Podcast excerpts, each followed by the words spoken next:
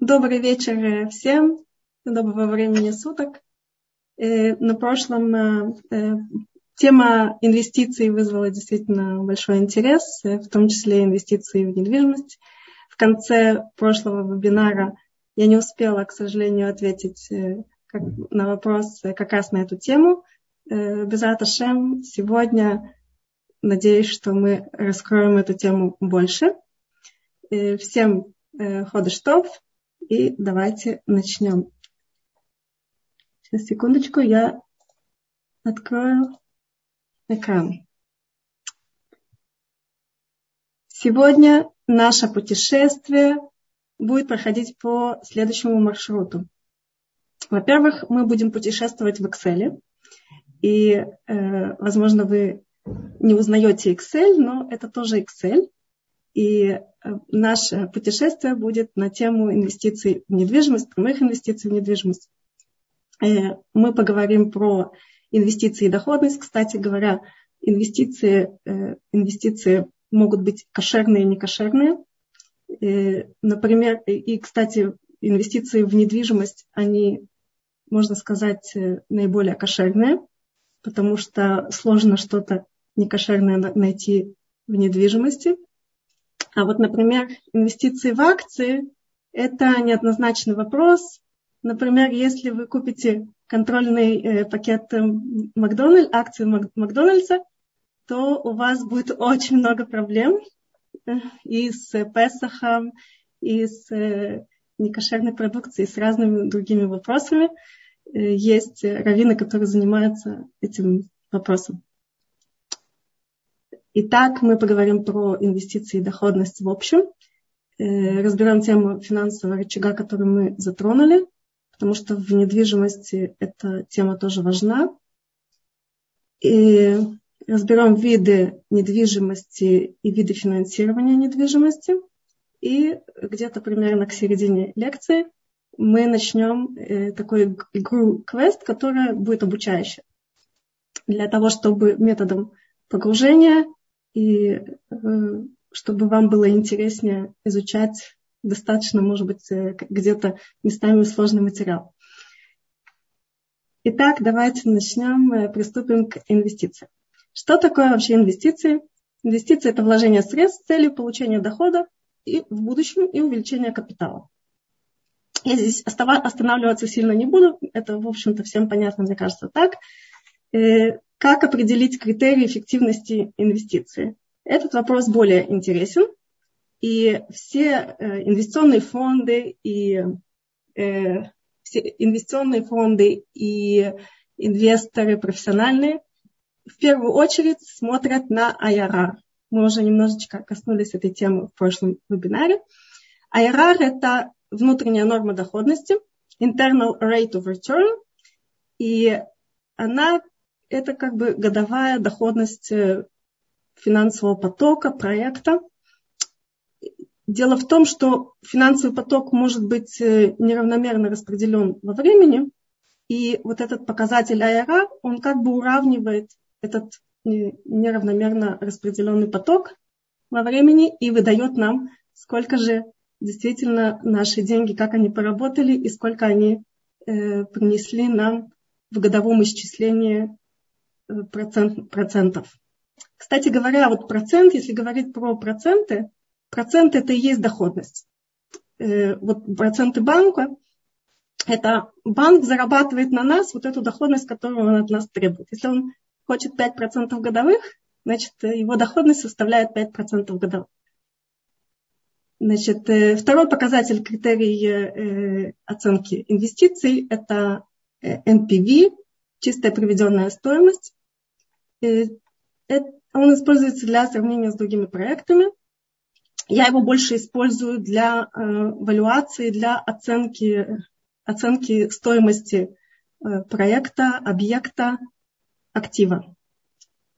На нем мы меньше будем останавливаться, потому что нам достаточно смотреть на IRR, на вот этот вот годовую доходность проекта. И есть еще абсолютная прибыль. То есть, э, в общем, проект приносит прибыль или убыток. сколько он нам принес. То есть это есть еще абсолютная величина, такая как прибыль. И она тоже важна. Давайте рассмотрим самый простой пример. У нас есть инвестиция 100 шекелей. Это могут быть 100 миллионов шекелей, 100 миллионов долларов и даже 100 миллиардов, неважно что. Ну, давайте возьмем по-маленькому. Мы, мы играем по-маленькому здесь, и мы возьмем 100 шекелей. Вот мы инвестировали 100 шекелей, и на срок 12 месяцев, то есть на год, и возврат инвестиций у нас 110 э, шекелей в нашем примере. Так будет выглядеть наш финансовый поток. Он здесь очень-очень простой. Минус 100 мы вложили, поэтому минус. Плюс 110 получили. Итого в итоге 10. Это и есть наша прибыль. А доходность составила 10%. Ее можно было бы посчитать очень просто. 110 разделить на 100 минус 1 – 10%.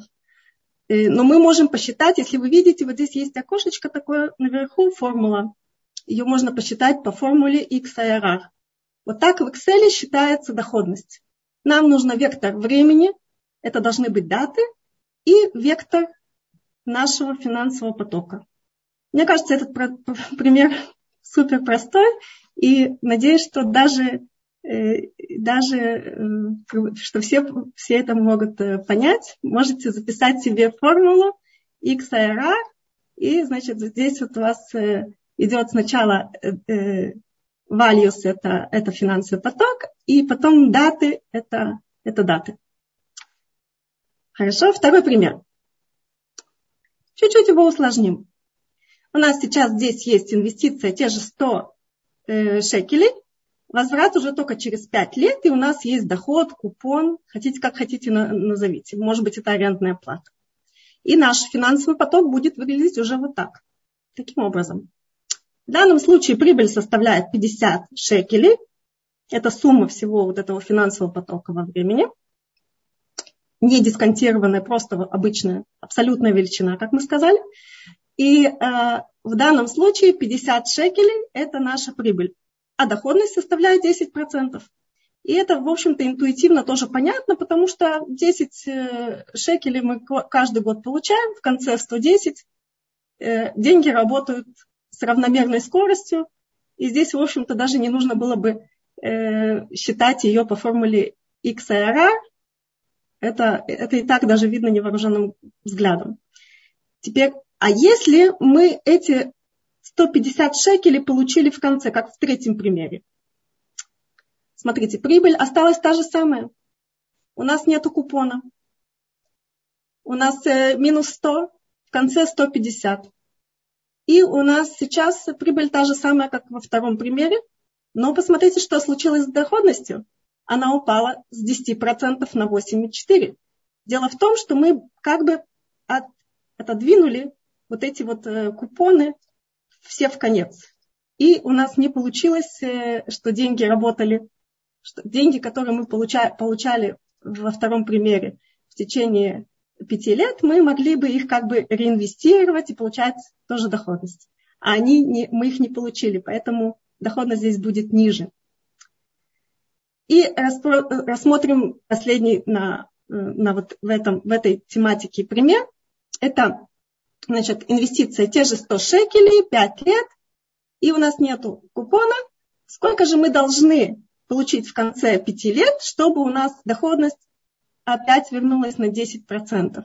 И мы должны получить 161 шекель для того, чтобы доходность... Посмотрите, разница между, э, между тем, как, как бы временной фактор влияет на доходность и на, э, на прибыль.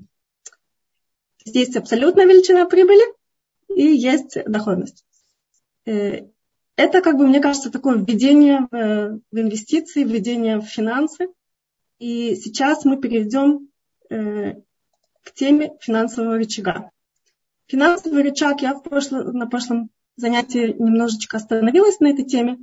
Э, вообще, что такое рычаг в, в общем в физическом мире, в физике? Есть э, у рычага есть особенность какая? Есть у него два плеча обычно и точка опоры. Рычаги в нашей э, жизни это могут быть даже ножницы, и точка опоры это, это болтик. Э, рычаг, рычаг может быть качеля детская. Рычаг, с помощью рычага поднимали тяжелые грузы. И э, это как бы вот это плечо, которое длинное, длинное э, плечо рычага, оно используется для того, чтобы увеличить силу э, поднятия, то есть, чтобы нам было легче поднимать более тяжелые грузы. Итак, финансовый рычаг в финансах – это то же самое, что и обычный рычаг. Это отношение заемного капитала к собственному капиталу. Вот у нас есть груз-проект, у нас есть небольшой собственный капитал. Что же нам нужно, чтобы поднять этот э, проект, чтобы увеличить свою доходность? Это, э, это вот этот вот финансовый рычаг. То есть отношение заемного капитала к собственному капиталу. Но для этого еще очень важен и спред. Спред – это разница между доходностями. Доходность проекта, сколько, вы, сколько вам проект приносит доходности. Мы в, прошлом, на, в прошлых примерах у нас было 10% пример с 10% доходности и процент, э, которым, минус процент, который мы платим по кредиту. Это будет спред.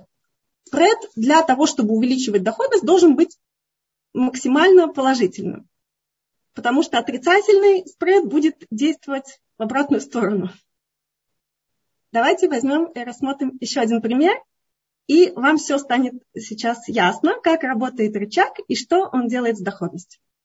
У нас опять, как в первом случае, 100 шекелей на год и в конце получаем 110. То есть доходность на нашего проекта составила 10% э, годовых.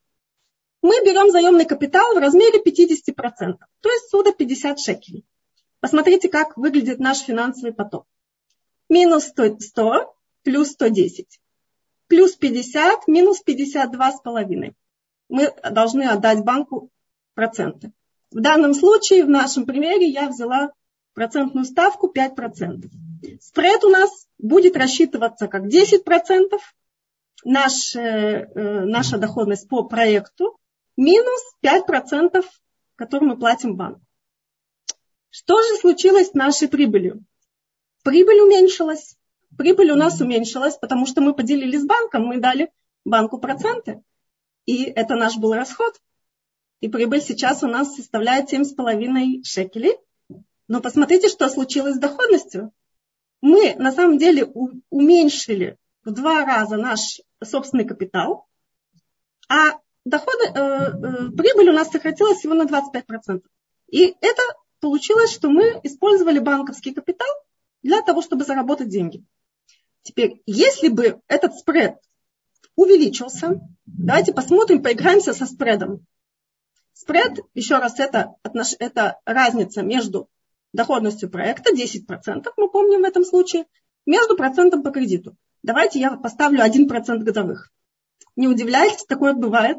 Сегодня ставки э, по многим кредитам, они в районе 1%, э, особенно когда э, дюрация, то есть срок срок, проект, срок проекта, срок э, банковской суды короткий. Посмотрите, что случилось. У нас стало 19% годовых. А если мы возьмем в другую сторону, если мы возьмем и поставим 10%, доходность стала 10, также, то есть мы на самом деле как бы взяли банк в партнеры, мы ему, ему дали 10% то, что мы зарабатываем, и поэтому наша доходность тоже 10%. То есть спред, он как бы будет влиять, чем больше он будет, тем он будет, э, тем будет эффективнее. Но может быть, что банку мы платим больше, чем мы, мы зарабатываем. Давайте посмотрим, что будет 12%. Доходность упала. То есть такое финансирование, оно нам невыгодно. Ну, понятно, что как бы мы будем искать доходности э, с положительным спредом. Давайте мы вернем на 5%. А теперь по, по, поиграем с рычагом. Как мы поиграем с рычагом? Если мы начнем увеличивать наш рычаг, то есть заемный капитал по отношению, по отношению к собственному капиталу, мы как бы это плечо будем удлинять. Да? Например, мы поставим 70%. Доходность, посмотрите, доходность составила 22% вместо изначальных 10 и 15%, 15% с 50% суды. Мы дальше будем э, увеличивать рычаг. 80% нам дает 30% доходности годовых. Представляете, сколько можно, можно в миллионеров превратиться, если будет 30% э, доходности на проекты? 90%. Кто больше? Да? Видите, как у нас работает рычаг. Э, на самом деле есть такая вещь, как э, полное судо, полное финансирование. Если у вас хорошая кредитная история, вам банк может в некоторых случаях дать суду, и вы можете это вложить в какой-то бизнес. И у вас будет, э, если вы не вкладываете собственный капитал, и вы зарабатываете на этом, на этом больше в абсолютной величине, чем, чем вы платите банку, то есть у вас есть э, спред положительный, то вы э, бесконечно, бесконечная доходность получаете. Где у нас на самом деле в жизни есть бесконечная доходность? У нас в духовном мире есть бесконечная доходность, что нам Всевышний дал кредит доверия, кредит э, здоровья, кредит э, талантов. И мы его должны использовать по максимуму для того, чтобы в этом мире э, зарабатывать баллы э, для будущего мира. То есть мы тоже инвестируем наши, наши э, с помощью кредита Всевышнего, мы инвестируем в будущее которая будет бесконечную, бесконечную доходность, то есть даже не сравнить с, э, с доходностью финансовой. Это, я думаю, что мы другие примеры не будем э, на них останавливаться. Это, в общем-то, э, вы, наверное, поняли принцип работы рычага. То есть его можно рассматривать и в разных э, э, примерах дальше. Я просто хочу, чтобы мы все-таки успели э, тему, э, тему заявленную разобрать. Значит, э, э, мы переходим к недвижимости. У меня есть как личный опыт э, инвестиций в недвижимость по, небольш... по, по, по мелкому, как говорится, квартирный, да. А, и также я очень, как бы уже с 2006 года я занимаюсь сферой недвижимости. Через меня прошли сотни проектов по всему миру самых, самых различных. И до сих пор у меня сейчас э, есть э, э, проекты в Португалии, в Испании по, по недвижимости. И в Израиле я сопровождаю, я являюсь консультантом таких компаний, как Шикун Бинуй Надлан и Мигдалей Яма Тихон, которые занимаются недвижимостью для пожилых. Какие у нас есть э, виды э, проектов недвижимости по видам? У нас могут быть земельные участки, то есть, в принципе, недвижимость это то, что что-то, что нельзя подвинуть, да, то есть это могут быть земельные участки, это могут быть строительные проекты, это может быть доходная недвижимость, которая приносит доход от аренды, причем доходная недвижимость, она может быть как коммерческая, так и жилая. Это может быть недвижимость реконструкции, когда вы берете здание частично, его реконструируете, делаете ремонт как капитальный. И это может быть недвижимость э, с какой-то достройкой, то есть какой-то апсайт, который приносит дополнительную э, прибыль по проекту. И по типам назначения у нас могут быть э, жилые комплексы, торговые центры, коммерческая недвижимость, разные виды как бы торговых, торговых э, центров – офисная недвижимость, гостиница. Гостиница это не прямая, на самом деле, как бы недвижимость, это э, гостиница, когда вы сдаете э, гостиницу какому-то оператору, тогда это недвижимость. Когда это уже гостиничный бизнес, это уже больше бизнес. Но э, гостиницы часто относятся, к, относятся тоже в том числе к недвижимости. И элитное жилье для пожилых это тоже недвижимость. Вот, кстати говоря, картинка, чтобы вы знали, что в Израиле есть э, такие, э, такие комплексы для пожилых от Магдалея Матихон. Э, там, правда, очень дорого стоит э, э, квартира, но для пожилых тоже есть очень хорошие условия в Израиле недвижимости. Э, по видам финансирования недвижимости у нас есть заемный капитал и собственный капитал. как мы уже сказали. Заемный капитал – это может быть финансирование э, оформлено суда на землю, получено строительный кредит, кредит на приобретение недвижимости, рефинансирование. Рефинансирование – это когда у вас уже имеется какой-то кредит, а вы его меняете на лучшие условия на другой кредит. Это может быть э, рефинансирование, когда у вас нет кредита, и вы под залог имущества, э, залог недвижимости берете э, суду. Кредит на приобретение акций компании. Иногда может быть, что приобретают не сам объект, а акции компании, которые держат эту недвижимость. Это может быть облигационный займ, но это не, как бы, не для частных инвесторов, конечно. Bridge loan – это промежуточный кредит, этим очень часто пользуются и частные лица. Мезонин, мезонинный кредит – это тоже больше для компаний, когда э, э, есть, э, есть какой-то фонд инвестиционный, который дает кредит после банка, и он берет второй залог. Это называется мезонин. Есть еще корпоративный кредит когда корпорация, которая держит тоже э, какие-то объекты недвижимости, она берет кредит. У меня такие тоже бывали сделки. Э, это, в общем, как бы с моего опыта, какие бывают э, виды финансирования. Есть э, собственный капитал, это может быть equity partner, то есть на самом деле э, в реальной жизни для людей, для э, обычных людей тоже вы можете найти партнера, если вы не можете какую-то квартиру купить, то есть такая вещь, как э, Дират Шутафим, э, как э, квартира для партнеров.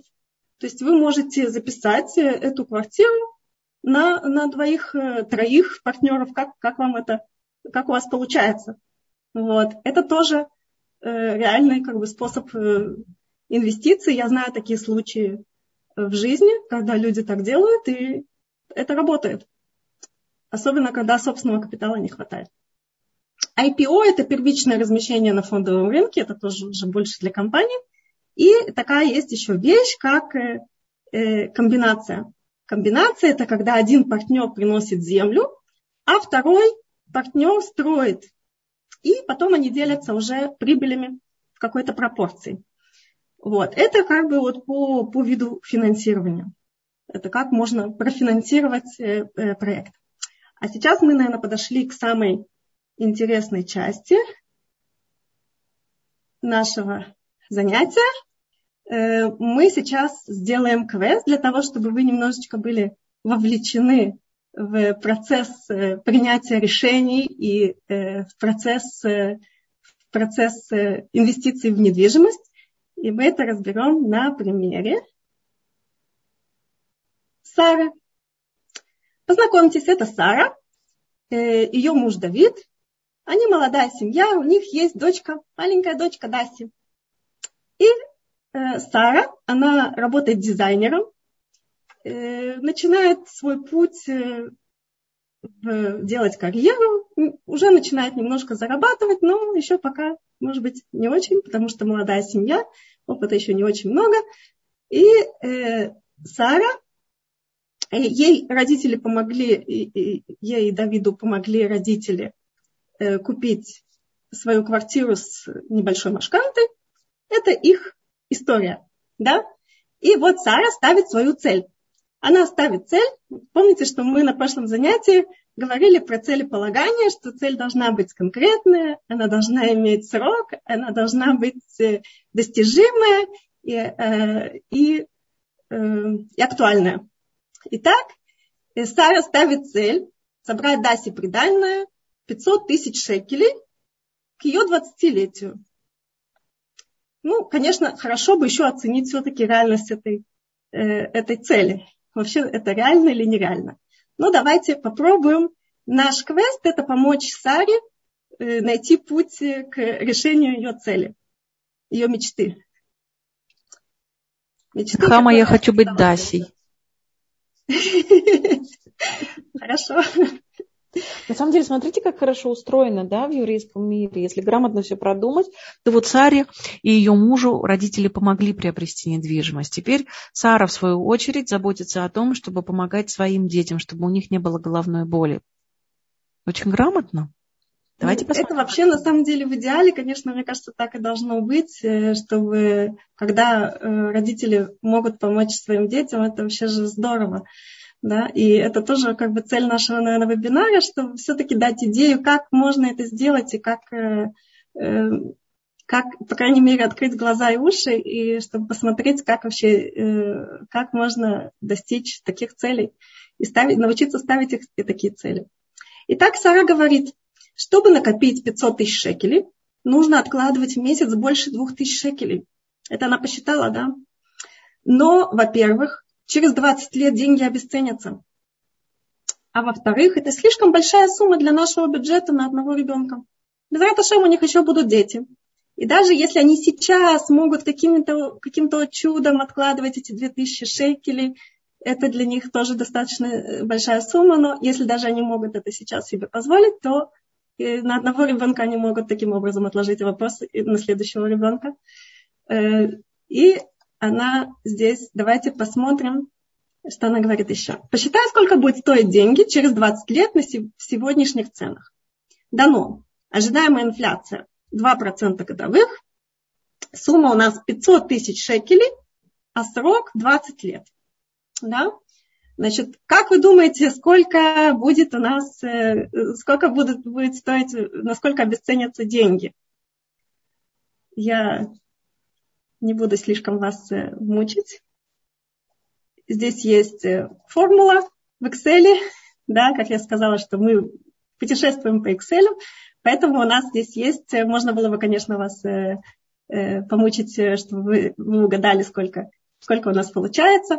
Э, значит, это э, present value, э, формула PV, и она должна, мы берем процент, срок и, значит, сумму, и у нас получается 330, 336 тысяч шекелей, да, то есть в полтора раза деньги обесцениваются даже при инфляции в 2% годовых, а инфляция может быть и выше. Итак, Сара пришла к выводу, что просто отложить деньги на свадьбу дочки будет непосильной задачей, да и деньги обесценятся, девальвируются. Что вы выбираете? Кого мы подключим, чтобы выбрать? Посоветоваться с подругой или обратиться к Гуглу? Кто у нас тут будет? Кольца бури как это говорят, общественный голос. Друзья, во-первых, дорогие женщины, вы можете писать здесь в чат. Э, во-вторых, ну я не знаю, я, конечно, могу за вас. Наверное, посоветоваться с подругой это всегда плохо. Обратиться к Гуглу. Ну, если а только подруга... Если подруга со специализированным... Вы знаете, вы знаете, с подругой вы можете знать, кто она такая. Ну, если подруга финансист или около того, то, конечно, с ней посоветоваться. Но вы же можете выбрать, с какой подругой посоветоваться. Правильно? Посоветоваться с Мухаммой. Я вижу, что в чате кто-то написал ответ. Посоветоваться с Мухаммой. Ну хорошо, с подругой, да? Да. Аня пишет, у меня все банкиры вокруг. Ну, значит, с подругой. Ну, отлично. Да? Подругой. Поехали с подругой. Извините. Так. Оп. Сара вечером позвонила своей хорошей подруге Ривке, которая работает консультантом, консультантом по ипотеке. Она не совсем финансист, но она близко к финансисту. То есть это консультант по, по ипотеке, тоже он может быть финансистом. Подруги мило проговорили до ночи. Вот что выяснила Сара. Доходность. Цель может быть достижима, если деньги будут работать, то есть приносить доходность. Второе. Корреляция. Деньги накопить, э, цель накопить деньги для дочки – это помочь ей в дальнейшем купить свою квартиру. А цены на квартиры в Израиле растут уже много лет. Поэтому для того, чтобы угнаться за этим ростом цен, нужно искать инвестиции, которые напрямую э, будут зависеть э, которые напрямую будут зависеть от цен на квартиры в Израиле. То есть на самом деле, если мы покупаем, это, кстати говоря, э, ответ на, э, один из ответов на вопрос, купить ли где-то за границей квартиру. Когда вы покупаете за границей квартиру с целью, чтобы э, потом купить в Израиле квартиру, вы должны понимать, что у вас здесь не будет полной корреляции.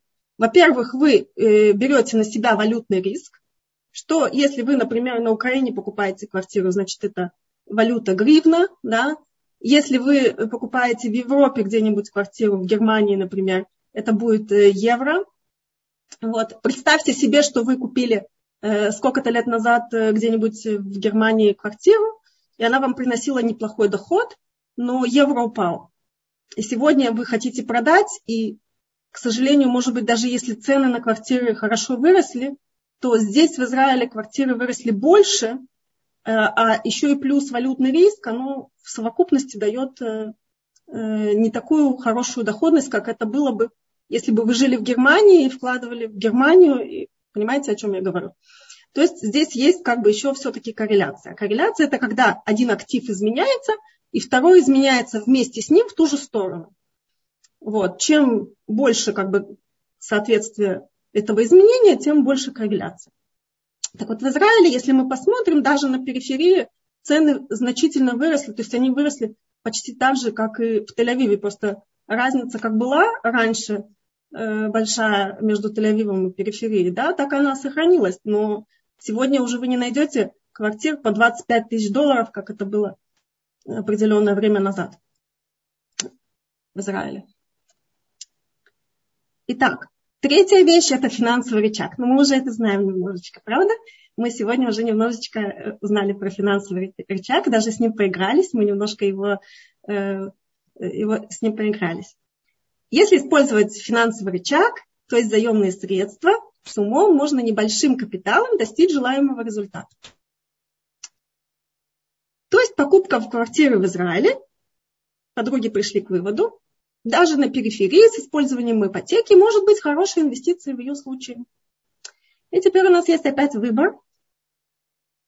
Быстрее покупать квартиру обратиться к Google, вы боялись, что вы, вы э, сможете пропустить, тут э, обратиться к Google вы всегда сможете обратиться, если вам очень сильно захочется посоветоваться с Равом.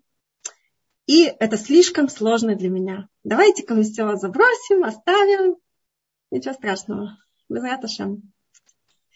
Во-первых, ну, нужно получить браху от Рава, поговорить с Равином в нашем случае всегда. Вот, а затем, наверное, исследовать рынок при помощи Гугла и быстрее покупать квартиру. Но здесь пишут, но ведь в Израиле государство ограничивает возможности капиталовложений, поэтому покупка второй или более квартиры облагается налогом. Так ли это? Это так, да. И, ну что значит? Это как бы сейчас э, есть, э, процент был раньше 5%, сейчас он 8% составляет. Э, сегодня, честно говоря, сегодня менее рентабельно вообще вкладывать в недвижимость. Мы как раз разберем какие-то примеры, я вам скажу про риски. Надеюсь, что у нас еще чуть-чуть есть времени. Э, ну, давайте все-таки посоветуемся с Равом. Мы дойдем до этого. Надеюсь, без раташем. Итак, Сара послала мужа. Ну, что ей самой идти? Значит, она послала мужа посоветоваться с Равом. Рав с радостью принял своего ученика, выслушал, дал браху. Он сказал, что написано в Талмуде, что цены на недвижимость в Израиле будут постоянно расти. Рав порекомендовал молодой семье не откладывать этот вопрос, а посоветоваться с специалистами. Он даже дал контакты своего ученика Ашера. Хорошо вообще обращаться к Раву, потому что он еще и на, ну, на нужных э, людей может э, иногда наводку дать, э, который занимается недвижимостью. Он также сказал, что можно часть денег взять в его гмахе. Специально для своего ученика он сможет помочь получить гмахе 30 тысяч шекелей с выплатами в течение 10 лет. То есть пер, выплаты первые 10 лет по, этой, по этому э, кредиту гмаха составят 250 шекелей в месяц.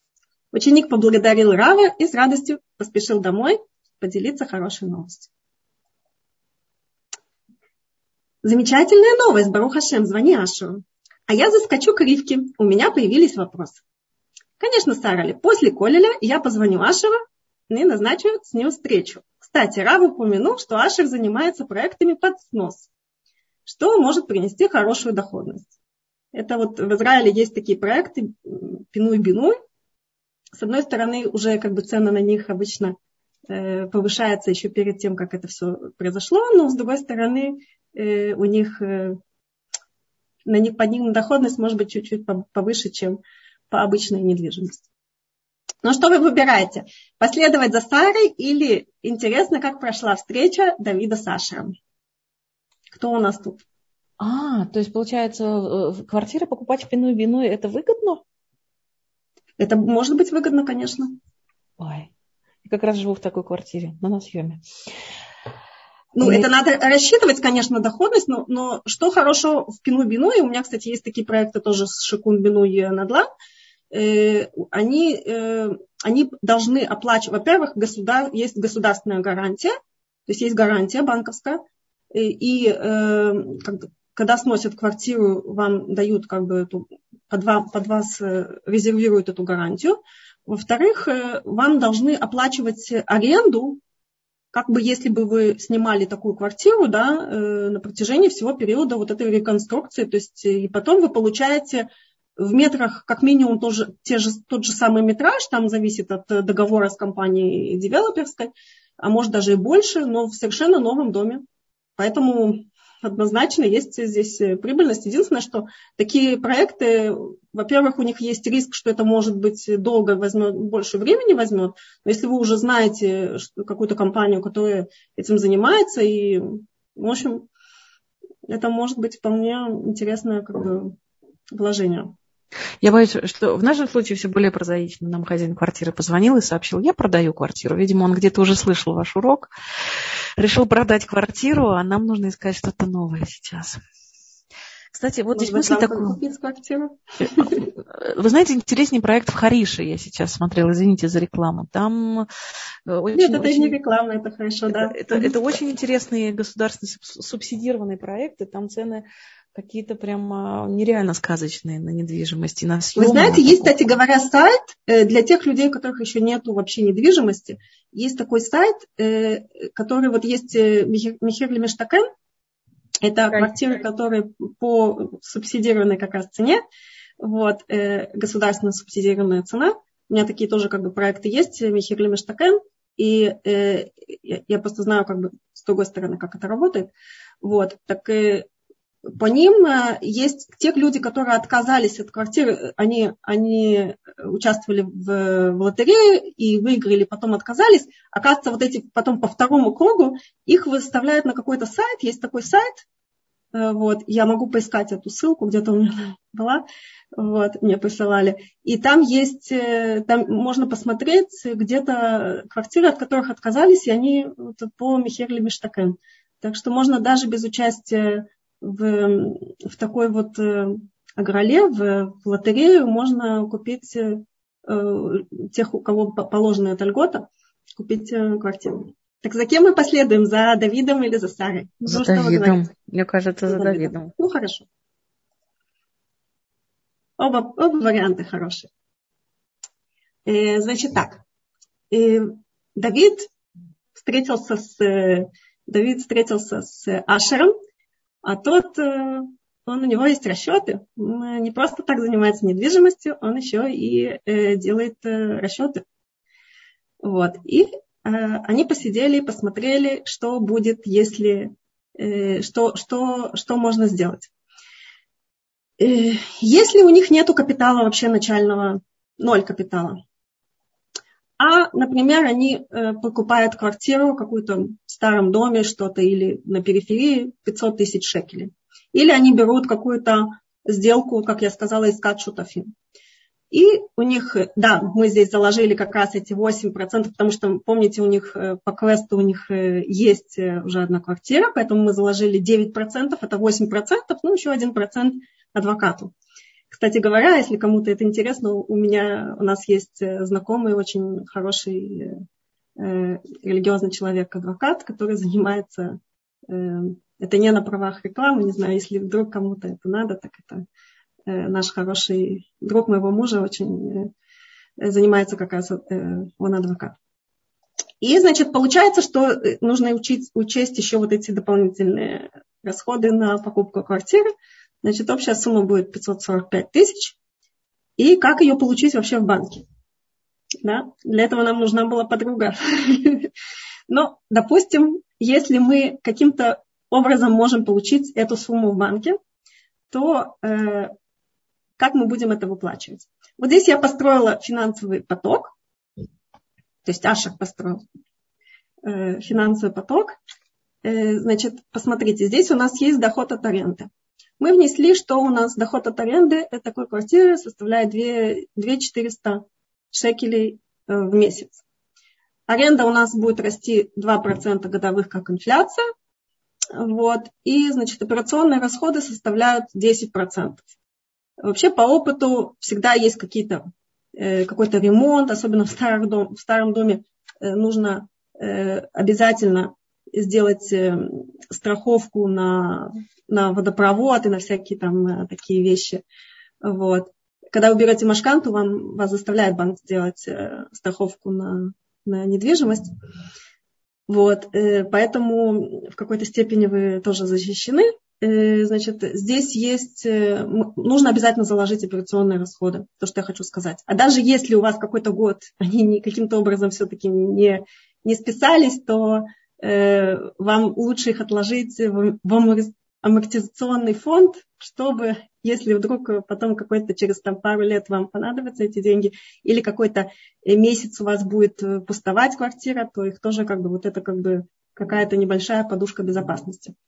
Вот, значит, э, и вот мы нам заложили 10%.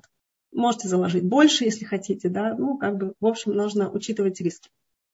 Процентная ставка.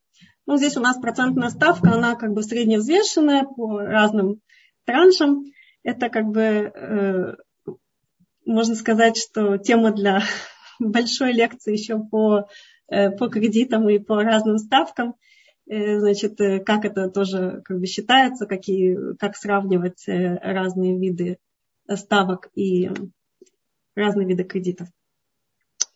И мы воз... А, им посоветовал Ашер взять на 25 лет кредит. Он, э, почему на 25 лет? Им нужно на 20 лет. Но ничего страшного, они могут продать э, через 20 лет даже квартиру и погасить кредит, или могут э, отдать эти деньги и через 25 лет.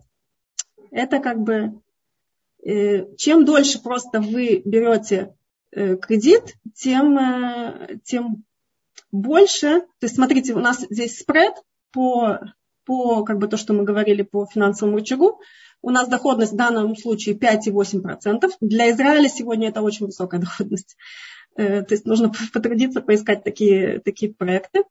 И процентная ставка по кредитам это плюс-минус сегодня ставки, вот если вы берете не на первую квартиру и вы берете какую-то такую вот э, ставку средневзвешенную, то вот где-то в районе там, 3 с чем-то процента будет э, ваша ставка.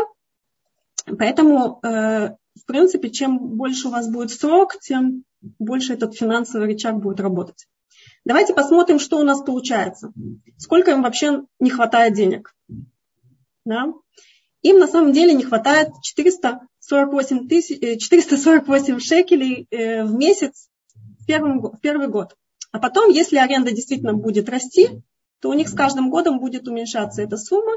И в конце концов, давайте посмотрим, что, как у нас финансовый поток будет э, выглядеть в конце. Оп, мы немножко ускакали. Вот через 20 лет наш финансовый поток, они продали здесь квартиру уже за 840, 872 э, тысячи. Как это рассчитывается? Здесь э, я использовала во-первых, рост, э, инфляционный рост э, на, э, на аренду, да, потому что тоже, опять же, по доходности, и э, так называемую yield compression, да, что цены будут расти чуть-чуть больше, чем, чем даже аренда. Вот. Э, можно поменять здесь, э, поменять здесь условия, в принципе, в нашем примере можно поменять условия, и оно пересчитается, но, в принципе, посмотрите, сколько они через 20 лет получат, а если мы еще посчитаем вот эти вот плюсы, которые они могут сэкономить, начиная с 2010 года, то, в общем, у них 760 тысяч шекелей, они от этого, от того, что они инвестировали ноль. Ну, не ноль, конечно, да, они немножечко инвестировали в конце, но вполне, вполне реальные деньги. Там по 448 шекелей они начинают инвестировать в начале, да, Теперь давайте посмотрим, сколько у них была цель 500 тысяч. Но, как мы сказали, у нас же есть девальвация. Сколько эта сумма будет с учетом цен, э, э, роста цен? эта сумма у нас составит 742 тысячи э, шекелей. То есть, в общем-то, цель достигнута, по крайней мере, в данном примере. Теперь я хочу сказать такую вещь, да, сейчас секунду. Все-таки, чтобы у нас еще были вопросы. Значит, мы помогли Саре с Давидом построить из кубиков домик для дочки. Вот. И причем это кубик из кубиков, то есть вот э, буквально из ничего, да, фактически, э, помогли э, купить в будущем дочке квартиру. Но здесь мы использовали, что мы использовали? Мы использовали финансовый рычаг, мы использовали хорошую кредитную историю, потому что если банк дает по 3% годовых, это значит, у вас хорошая, очень хорошая кредитная история. Мы использовали также их то, что, возможность рефинансирования на их имеющуюся квартиру. Если мы, опять же, поговорим про кредиты больше, то это как бы тема для отдельного вебинара. У нас здесь просто уже не хватает времени на это. Вот, э, то, э, в принципе, реально такую, э, такие проценты получить. Но что все-таки здесь я бы хотела сказать, что здесь нужно иметь в виду риски. Потому что всегда доходность это она как бы скоррелирована с, с рисками. Вот если вы видите, где-то вам предлагают большую доходность, или вы видите какую-то квартиру, которая почему-то очень дешево стоит, и у нее какая-то очень хорошая доходность получается. Вот очень нужно посмотреть хорошо, под лупой, что, что, какие у нее риски. Вообще моя, э, я закончила в в Москве я закончила Государственный университет управления по риск-менеджменту. Поэтому, в принципе, я всегда раскладываю все, все риски по полочкам. Вот валютный риск, кредитный риск, то есть все риски обычно анализирую. Э, хотя сейчас я занимаюсь больше проектным финансированием, меньше риск-менеджментом, но это как бы осталось уже, осталось у меня уже, можно сказать, в крови. Э, поэтому, когда вы покупаете такую недвижимость, учтите Э, контингент, кто будет у вас э, снимать квартиру. Если вы все-таки пойдете на, на, такую, на такую сделку, учтите, кто будет покупать. Потому что если на периферии там больше процент, больше доходность, может оказаться, что это будут люди, которые, или какие-то студенты, или какие-то иностранные рабочие, или еще что-то, кто-то, кто, может быть, не такой платежеспособный, как люди в Тель-Авиве, где доходность там составляет 2,5% годовых. Э, здесь есть в какой-то степени э, политический даже риск, опять же, изменение налогов. Э, здесь есть, потому что, допустим, какое-то время назад, например, пытались ввести налог на третью квартиру. Вот, и, и хотели таким образом раскулачивать тех людей, которые вот таким, таким образом зарабатывают детям на свадьбу. Вот, так э, это, это, ну, правда, этот закон в конце концов не прошел, э, не прошел. Но есть, э, в принципе, риск изменения законодательства. И еще какие-то риски, которые нужно тоже оценить. И просто у нас заканчивается время нашего вебинара. Я вижу, что там есть что-то еще в чате. Да, на самом деле здесь очень, очень, очень популярный вопрос у всех. А в Израиле, мне кажется, особенно. Я понимаю, что нас слушают сейчас люди не только из Израиля, но и со всего мира, и потом э, будут, конечно же, в записи прослушивать. Но, тем не менее, действительно вопрос, где можно взять деньги на первоначальный взнос на квартиру? И добавлю, здесь похожий был вопрос, что если квартира стоит те же, например, 500 тысяч шекелей, нужно иметь на руках 150 тысяч, а не 30 тысяч из ГМАХа. Вот где найти эти деньги? Это, это я, вам, я вам сказала, что в данном конкретном примере у нас была квартира, э, которая у Сары уже имелась, которая с небольшой машкантой. Я сказала, что она могла взять рефинансирование. Если вы хотите, я могу просто открыть, э, мы там пролистали вот эту, э, посоветоваться с подругой, но это можно тема просто для отдельного вебинара. То есть э, на самом деле как бы здесь был пример такой, что если им нужно 500 тысяч шекелей, грубо говоря, и они могут разбить это на три кредита. Три кредита, при том, что каждый кредит, он может тоже из разных, э, из разных составляющих составлять. То есть часть будет с плавающей процентной ставки, часть постоянной, часть э, с привязкой, как, как хотите. То есть там еще есть свои тоже нюансы, которые можно тоже разбирать. Вот. И так 50% им дают на вторую квартиру, дают 50%. На вторую квартиру, на первую дают 70%, насколько я знаю. Вот, тогда действительно нужно 150 тысяч. Э, Еще плюс какие-то там э, оформления будут стоить, но тогда не будет налога 8%.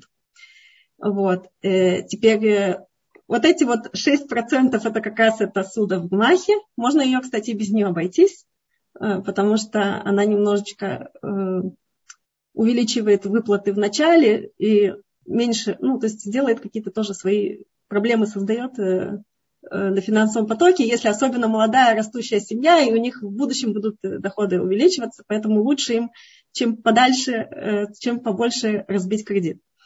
Значит, и вот эта вот последняя часть суды, это то, что они могут взять дополнительную суду рефинансирования, и вот как раз там вот в этом, в этом варианте у нас подруга, она ей посоветовала, что, э, что Ривка заметила, что сегодня процентная ставка рекордно низкие, и стоит пересмотреть даже небольшую ипотеку. Иногда бывает, что даже э, ипотечный кредит, который взят несколько лет назад, его имеет смысл сегодня пересмотреть, потому что сегодня процентные ставки низкие. Вообще мы сегодня на самом деле живем в, в, в мире низких доходностей. Я еще помню, когда доходности были двухзначные, и иногда бывали IRR и по 30% на проекты, и даже были 80%. Но те, которые 80%, я вам сейчас сразу скажу, что они, с них э, ничего не вышло, все потеряли. Вот. И хотя проекты были вообще замечательные. Вообще как бы было непонятно, почему они 80%. И, ну, не я там принимала решение, но как бы были, был такой проект у меня, который был на, на бумаге очень высокой, с высокой доходностью, замечательный проект в Риге, но он вообще обанкротился полностью. И банк его забрал э, с потрохами, как говорится. Вот. Э, а вот э, доходность такая, как 30% годовых, это было очень много таких проектов. Сегодня, если у вас есть 8% годовых, 6% годовых, это замечательно, но и банковские суды, они сегодня могут быть 1, там, 2% годовых если с учетом, э, ну, как бы, если, допустим, они с привязкой к, к инфляции, или они с плавающей процентной ставки. Ну, про ставки можно еще тоже, э, про ставки еще тоже можно как бы поговорить. Это тема отдельного э, вебинара. Так что у нас Нахама, еще есть. Скажите вот что, а, а если, допустим, рассматривать не Израиль, известно, что, например, уровень цен да, и зарплаты в Израиле намного выше, если переводить их в те же рубли или какие-то другие тульги, может быть, есть какие-то варианты приобрести жилье выгоднее в других странах? Ну, мы как раз вот как бы эту тему да. поднимали в прошлый раз. Во-первых, я сказала, что есть такая вещь, как э, корреляция, да, и э, что если вы все-таки в дальнейшем планируете э, жить в Израиле и, покупать здесь недвижимость, то э, вам это помешает, потому что есть валютные риски, есть э, риски изменения не, дисбаланса между стоимостью в, за границей и здесь. То есть цены могут изменяться в разном направлении. Вот. Но мне кажется, что самый большой риск – это операционный риск, который, как вы будете этим управлять. Если у вас там есть семья, которая будет, будет, этим, будет этим заниматься, то замечательно.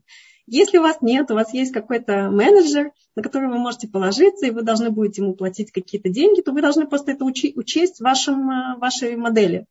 Да? Ну, в принципе, как бы вы, пример был, он был по Израилю, но он подходит э, в другой валюте тоже. Мы говорили примеры там 100 шекелей вложить, да, и, э, и получить э, через год 110, это может быть 100 миллионов. У меня есть миллиардные проекты. Я, в последний год у меня были проекты по, по опреснительным заводам в Израиле, миллиардные как бы, проекты, да. Вот. Это не важно, не важно, сколько мы там э, ставим, какие цифры, главное, чтобы математически у нас сходилось, понимаете? Вот. А эти механизмы, вот, которые я вам сегодня описала, как рассчитывать доходность, так и использовать финансовый рычаг и спред положительный и так далее, это э, работает неважно на каком, э, на каком масштабе. Да? То есть мы можем здесь масштабировать проект или наоборот его, наоборот, э, делать его каким-то маленьким. Хама, я очень вам благодарна от имени всех слушателей. И у нас здесь есть два, урок, два вопроса, пока не подошел следующий спикер. Есть да. еще одна мысль, пишет наш слушатель. Если э, жить нужно где удобно, а покупать где выгодно. Но ведь многие хотят жить в своей квартире. Как правильнее поступать? Ну, вот, по крайней мере, на моем личном опыте, да, мы сделали промежуточный вариант, когда мы только приехали в Израиль, и я училась на второй степень потому что я не смогла сразу устроиться по специальности со своим э, высшим образованием из России. Вот. И мне пришлось пойти здесь на вторую степень. Э, и э, мы сначала купили промежуточный вариант, мы купили на периферии квартиру, сдавали ее, даже не жили там. Вот. И, конечно, тогда цены тоже отличались, это было уже 19 лет назад. Вот, и, но для меня в тот момент тоже был вопрос, где взять начальный капитал и где, как купить, вообще как осилить э, квартиру, потому что мы сразу не могли сходу купить э, свою квартиру. И я считаю, что как бы если э, человек очень хочет, он, во-первых, можно даже понемножку накопить какой-то совсем небольшой, потом взять долги, да, как бы это надо рассчитывать и надо оценивать риски, но в принципе в принципе, это как бы возможно, да. Иногда это можно сделать через промежуточный вариант.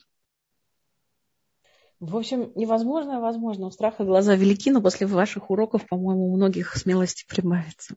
Может быть, вы можете ответить на такой вопрос, Катя спрашивает. Если я живу в США и получу квартиру в наследстве в Израиле, какой налог я должна буду заплатить?